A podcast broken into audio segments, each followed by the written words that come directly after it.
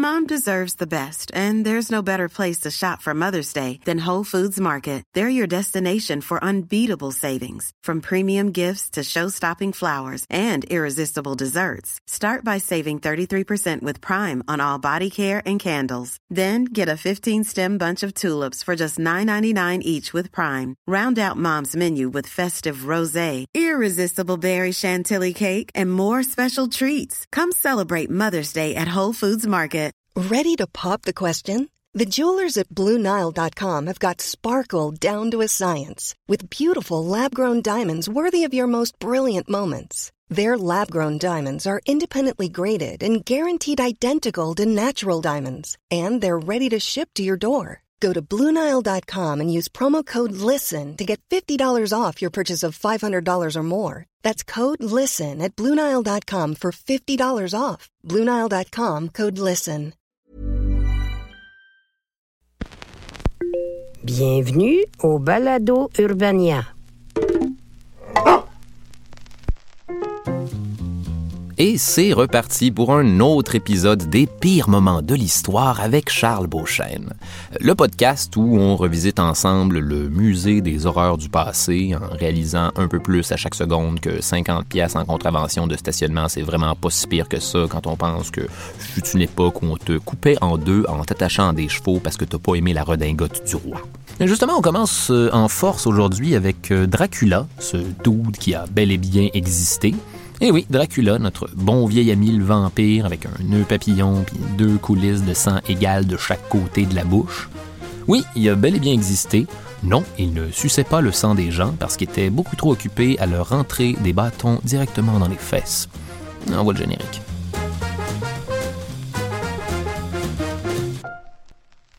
C'est beaucoup à cause de l'auteur irlandais Bram Stoker, qu'on connaît, euh, celui qui un jour allait devenir le plus célèbre des déguisements d'Halloween. Euh, on raconte que l'écrivain était à la recherche d'un nom pour son tout nouveau roman à propos d'un espèce de bonhomme setteur est-européen quand un ami professeur d'histoire lui aurait suggéré euh, le nom d'un obscur seigneur de guerre médiéval roumain, Vlad III, dit Vlad l'Empaleur, dit Vlad Dracula. Le vampire du roman était né, sur fond de vérité. Vlad Dracula, ou euh, Vlad Tsepes, comme on a pris l'habitude de le surnommer, serait né, euh, genre en 1430, on n'est pas certain, en Transylvanie. Euh, ça, aujourd'hui, c'est en Roumanie, mais à l'époque, ça faisait partie du royaume de Hongrie. Contexte historique. Donc, on est en 1430, c'est pas mal la fin du Moyen Âge, les premières armes à feu commencent tranquillement à changer la game, même si elles peuvent t'exploser à tout instant d'en face et te faire avoir l'air d'un sale avec le visage noirci. La superpuissance euh, de l'époque en Europe, c'est le Saint-Empire romain germanique, casse-tête un peu plate de territoire d'Europe centrale qui rassemblait entre autres l'Allemagne, l'Autriche, la Hongrie, sous le règne du Saint-Empereur romain germanique Sigismond Ier. Sigismond, viens souper! Donc voilà, Vlad le troisième, dit euh, Dracula, quant à lui, serait né dans la ville de euh, Shigishoara, en Transylvanie, dans euh, le royaume de Hongrie. Mais c'est en fait un prince de la région juste en dessous, la Valachie. Alors le deal avec la Valachie, c'est que c'est un pays suffisamment grand pour être indépendant, mais assez petit pour se faire intimider non-stop par ses voisins, la Hongrie et l'Empire ottoman. Donc, pogné en espèce de sandwich entre ces deux puissances et leurs pouvoirs religieux respectifs, voire la chrétienté pour le Saint-Empire romain germanique et euh, la foi musulmane pour les Ottomans, la Valachie va avoir comme principale stratégie de survie de constamment switcher d'un bord à l'autre pour se protéger, à l'image d'un préado chétif tentant de survivre à son secondaire 1. Détail intéressant. À l'époque, euh, le père de Dracula faisait partie de ce que l'on appelait les chevaliers de l'ordre du dragon. Il aurait trouvé ça tellement nice qu'il aurait dit à tout le monde de l'appeler à l'avenir Dracul, ce qui signifie, attachez bien vos ceintures, dragon. D'où la raison pour laquelle on aurait commencé à surnommer son fils Vlad Dracula, ce qui signifie, attention, retenez-vous bien de ne pas faire un accident vasculaire cérébral suite à cette surprise, le fils du dragon. Le roi de Hongrie avait mis en service les chevaliers du dragon pour euh, défendre la chrétienté face à ce que l'on appelait l'Empire ottoman, une espèce de gang de Turcs qui passaient leur temps à essayer de conquérir l'Europe, faire tomber le christianisme et réduire tout le monde à l'esclavage. Les gens n'aimaient pas ça. Donc, euh, ce qui se serait produit, c'est qu'un beau jour de 1442, euh, le sultan aurait envoyé une lettre au père de Dracula. Oui, Vlad Dracul de l'Ordre du Dragon Oui, oui, c'est moi. Viens donc faire un tour, me voir en Empire ottoman. Oh, ce serait-tu possible de venir avec tes deux plus jeunes fils? N'oublie pas, tes deux plus jeunes fils. Oui, ok, je suis là. Qu'est-ce qui se passe? Ouais, c'était vraiment juste pour prendre en otage tes deux plus jeunes fils. Ah, tabarnak. Ouais, disons que c'était pas nécessairement le piment le plus épicé de l'ordre du dragon. En fait, le sultan faisait très souvent ça. C'est-à-dire euh, prendre en otage les enfants de ses ennemis pour s'assurer que personne fasse le con. Et à long terme, intégrer ces enfants-là dans un régiment de soldats spéciaux entièrement composé de kids kidnappés que l'on appelait les janissaires. En gros, le, mantra du sultan, c'était clairement garde tes ennemis proches et les enfants de tes ennemis, genre littéralement géo. Donc, de 1442 à 1448, Dracula va vivre à la cour du sultan en compagnie de son frère, Radou le Beau. Ce nom-là est tellement chien pour les autres fils. Radou le Beau, hé, Bref, pendant six ans, Dracula va apprendre le turc et se bourrer la face de succulents baklava, j'imagine. Mais là où ça devient intéressant, c'est qu'on raconte que c'est pendant son séjour au resort de l'Empire ottoman qu'il va découvrir un moyen d'exécution vraiment pas le fun qui va devenir sa signature, l'empalement. L'empalement est une méthode de torture qui consiste à rentrer un très long bout de bois pointu à l'intérieur de vous. Deux méthodes étaient couramment utilisées. 1. À l'horizontale dans le chest. 2.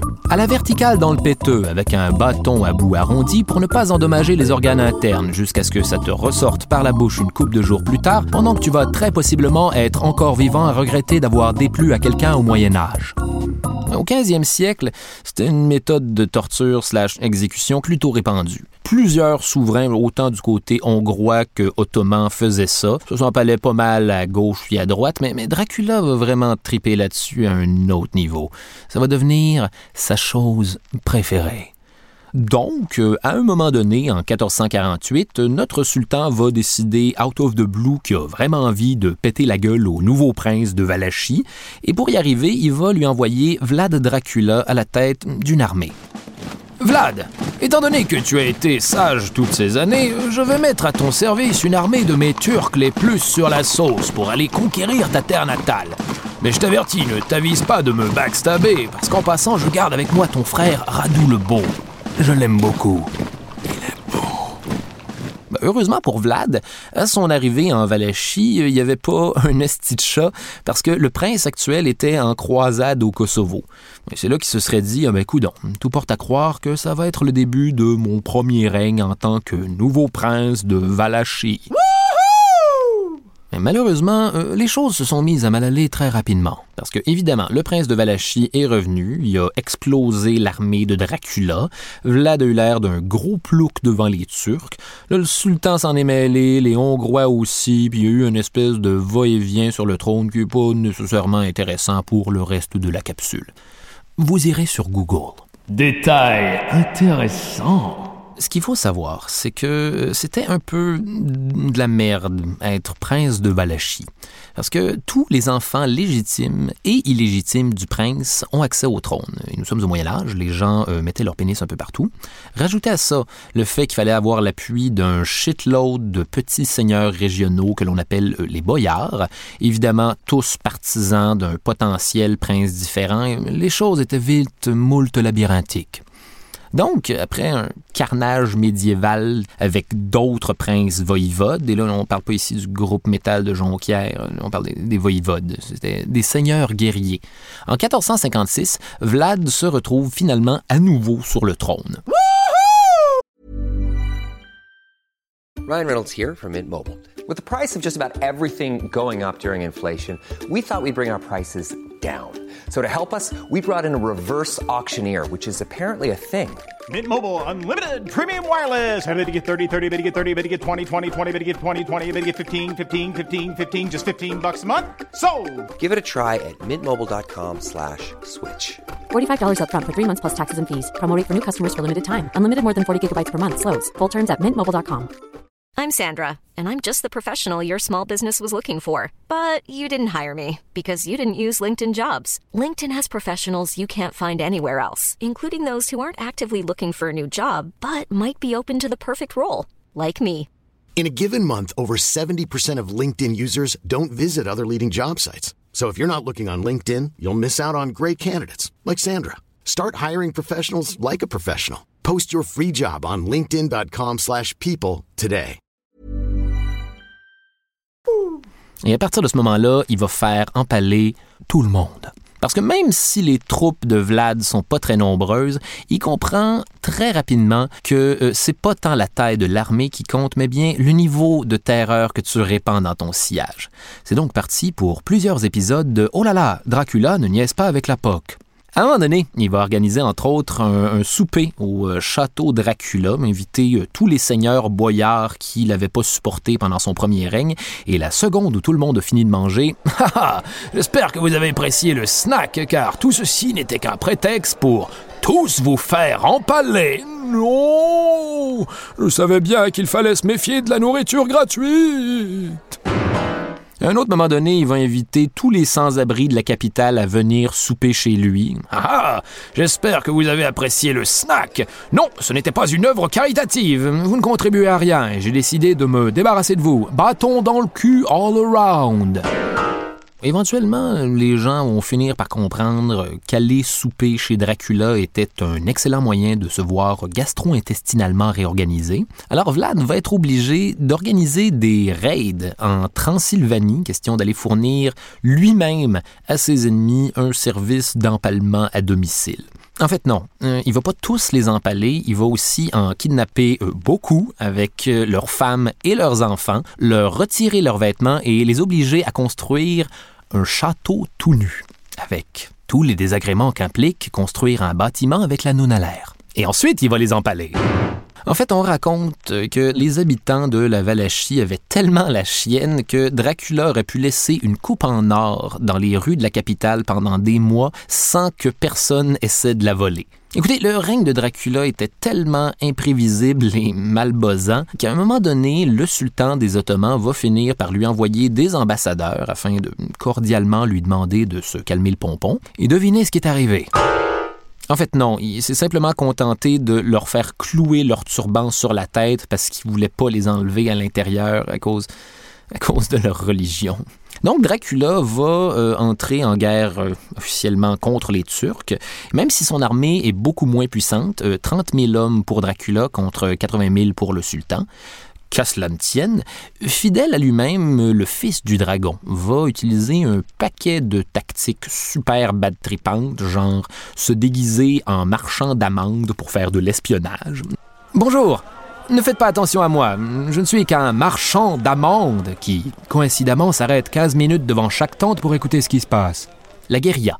Dracula aimait beaucoup faire ça, et laissez-moi vous dire que ça faisait énormément sacrer les Ottomans. Détail dark.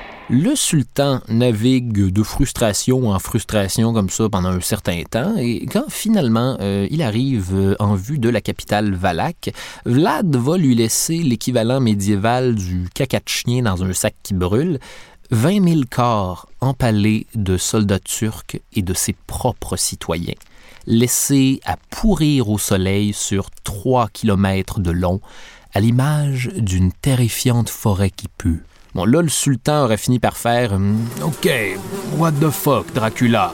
Tout ça ne serait pas arrivé avec Radou le Beau. Chance que je l'ai gardé tellement longtemps qu'on est devenus des super bons chums. Qui est beau. Le coup de théâtre, c'est Radou qui va s'emparer du trône de Valachie super facilement, parce que, surprise, les seigneurs de Valachie auraient trahi Dracula pour se ranger de son bord, étant donné que le ratio d'empalement y était beaucoup plus relax. Le Dracula va encore être obligé de sacrer son camp. Il va être victime d'une espèce de shit avec le roi de Hongrie. C'est compliqué puis pas vraiment intéressant. Sentez-vous bien libre de Wikipédia tout ça, comme s'il n'y avait pas de lendemain. En gros, le roi de Hongrie avait été mandaté par le pape pour entrer en croisade contre les Turcs. Le problème, c'est que ça lui tentait vraiment pas de faire ça. En fait, ça lui tentait tellement pas que sa solution, ça va être de se trouver quelqu'un de moins puissant à combattre comme excuse pour dire qu'il n'a pas le temps. Et qui de mieux pour ce rôle que Vlad Dracula, le prince de la douleur quand on s'assoit. Bon, alors pour convaincre tout le monde que Vlad mérite d'être arrêté, il va utiliser une nouveauté technologique de l'époque, l'imprimerie. Il va faire imprimer des pamphlets euh, distribués aux quatre coins de l'Europe pour dire, euh, grosso modo, Vlad est vraiment un sale enfoiré qui tue plein de monde. Il faudrait vraiment que quelqu'un l'arrête. De préférence un souverain qui ne serait pas obligé d'entrer en croisade contre l'Empire ottoman. À l'époque, l'imprimerie, c'était un big deal. Si c'était imprimé sur du papier, ça devait être vrai. Évidemment, le roi hongrois n'y va pas de main morte sur les détails dégueux. On cite ici toutes les fois où Dracula était un temps soit peu de la merde, dans le désordre, hors de son contexte, et avec un maximum de script édition pour le faire paraître comme le plus gros douchebag de tout le Moyen Âge. On y trouve entre autres une chanson sur le fait qu'il mange ses repas en regardant du monde se faire empaler, parce que son fétiche c'est de tremper son pain dans le sang des gens qui sont trop occupés à avoir mal au derrière. ce qui est certes tout à fait sinistre en termes de chanson, mais, mais tant qu'à moi, ce sera jamais pire que je suis un homme 7-up. Suite à ça, Dracula est donc incarcéré pendant 13 ans, et pendant qu'il pourrit en prison à cause du zine du roi de Hongrie, euh, Radu va mourir d'une maladie vénérienne. Voilà ce qui arrive quand on est trop beau. Vlad finit par prêter allégeance à la cour de Hongrie pour acheter la Vierge de paix, et à sa sortie, il redevient prince de Valachie. Non, ça se termine pas bien, genre un mois plus tard, les Ottomans envoient une armée et ils le tuent. Le problème avec Vlad l'Empaleur, c'est c'est difficile de séparer la fiction de la réalité. La plupart des anecdotes ont été écrites après sa mort par des gens qui ne l'aimaient pas. En fait, si Dracula a compris quelque chose, c'est que quand vient le temps de régner dans un endroit où politiquement c'est le bordel avec un envahisseur étranger au guichet, la peur est souvent un moyen très efficace de s'assurer que les gens y aillent mollo sur le changement d'administration. Et ça, ça va devenir un peu la signature de son règne. Même si son personnage s'est vu considérablement terni par les détails croustillants de son style de leadership, qu'on soit certain ou non de leur véracité, pour les habitants actuels de l'Europe de l'Est, Vlad Dracula reste malgré tout un symbole de lutte contre l'oppression, un protecteur de la Valachie et quelqu'un qui a su tenir tête à l'envahisseur. Entre autres, sous la répression du communisme russe, la légende de l'empaleur redevient tranquillement une sorte de figure patriotique locale, et bien sûr, à travers l'histoire, son règne va inspirer plusieurs autres dirigeants comme le tsar Ivan le Terrible, pas que c'est nécessairement une bonne chose d'être la source d'inspiration de Ivan le Terrible, mais vous comprenez le principe.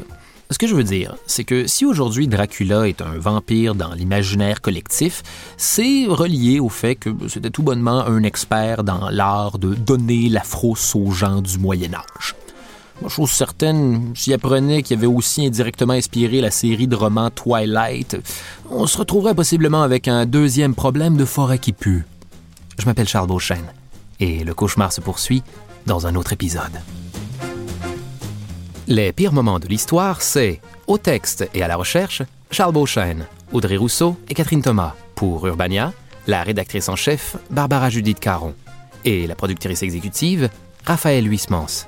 Le balado Les pires moments de l'histoire avec Charles Beauchesne est une production d'Urbania.